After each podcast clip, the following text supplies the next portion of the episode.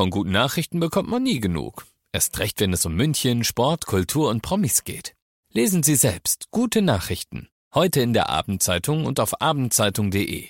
Abendzeitung. Die ist gut.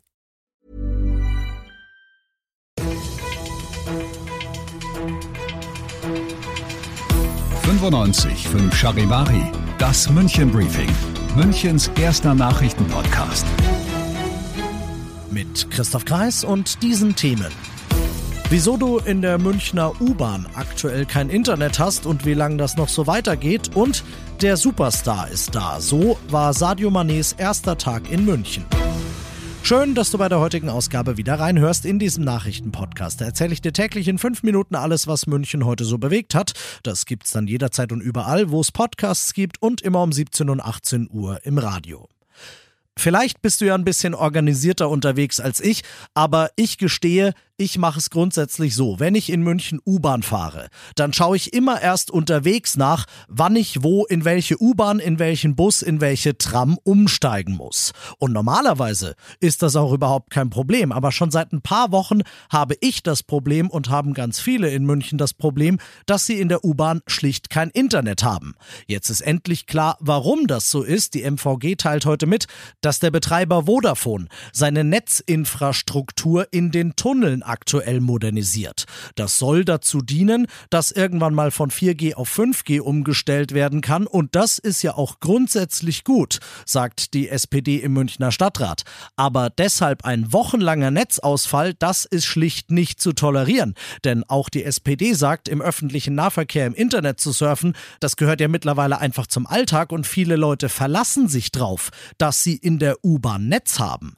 Die SPD fordert deshalb von Vodafone, dass diese diese Umbauten, die laut Vodafone noch bis Anfang Juli andauern sollen, deutlich zackiger über die Bühne gehen müssen und sie fordert vor allem, so eine wochenlange Verbindungsstörung bei der U-Bahn, die darf es doch bitteschön nie mehr geben.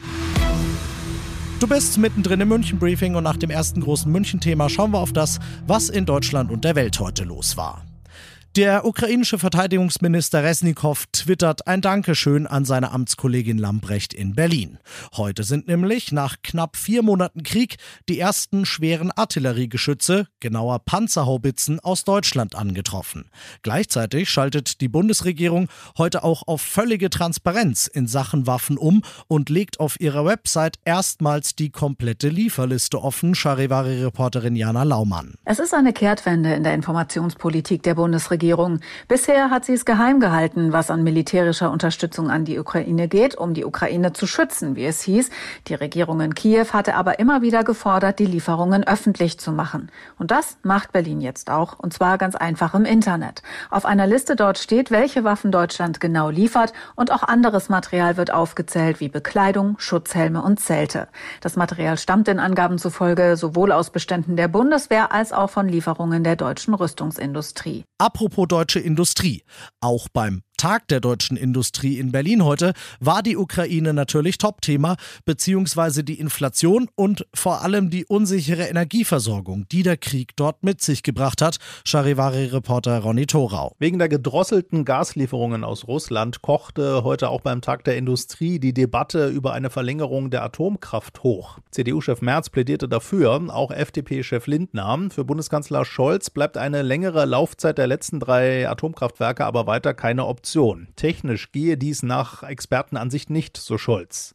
Auch von RWE, einem der drei verbliebenen AKW-Betreiber, heißt es heute, der Brennstoff im RWE-Kraftwerk sei Ende des Jahres aufgebraucht. Ein Weiterbetrieb berge hohe Hürden bei der Technik und beim Genehmigungsrecht. Und das noch zum Schluss. Wenn ich gerade zwei Stunden lang meine Gelenke und Sehne auf ihre Belastbarkeit überprüft bekommen und mich dann noch auf dem Laufband abgerackert hätte, dann hätte ich sicherlich nicht so breit gegrinst wie er, aber der Mann ist halt Profi. Superstar Sadio Mané, seines Zeichens Königstransfer des FC Bayern, ist heute in München gelandet, hat im Krankenhaus Barmherzige Brüder am Nymphenburger Schloss seinen Medizincheck abgeleistet und ist dann bevor er zum Vertrag unterschreiben in die Bayern-Zentrale in der Sebener Straße gefahren ist, schon mal den ersten Schritt in Richtung neuer Publikumsliebling gegangen. Bestens gelaunt und im Bayern-Shirt hat er die vor der Klinik wartenden Fans engelsgeduldig mit Autogrammen versorgt. Morgen steht Sané dann schon zum ersten Mal für die Bayern auf dem heiligen Allianz Arena Rasen, allerdings nur für seine offizielle Vorstellung. Danach verschwindet er erstmal zurück in den Urlaub, den er für den neuen Verein extra unterbrochen hat. Wirklich zum Kicken kommt er dann am 8. Juli wieder, dann starten die Bayern in die Vorbereitung. Ich bin Christoph Kreis und ich hoffe, du kannst jetzt in einen wunderschönen Feierabend starten. 95.5 Charivari, das München Briefing, Münchens erster Nachrichtenpodcast. Die Themen des Tages aus München gibt es jeden Tag neu in diesem Podcast. Um 17 und 18 Uhr im Radio und überall da, wo es Podcasts gibt, sowie auf charivari.de. When you make decisions for your company, you look for the no-brainers. If you have a lot of mailing to do, stamps.com is the ultimate no-brainer. Use the stamps.com mobile app to mail everything you need to keep your business running with up to 89% off USPS and UPS. Make the same no-brainer decision as over 1 million other businesses with stamps.com. Use code PROGRAM for a special offer. That's stamps.com, code PROGRAM.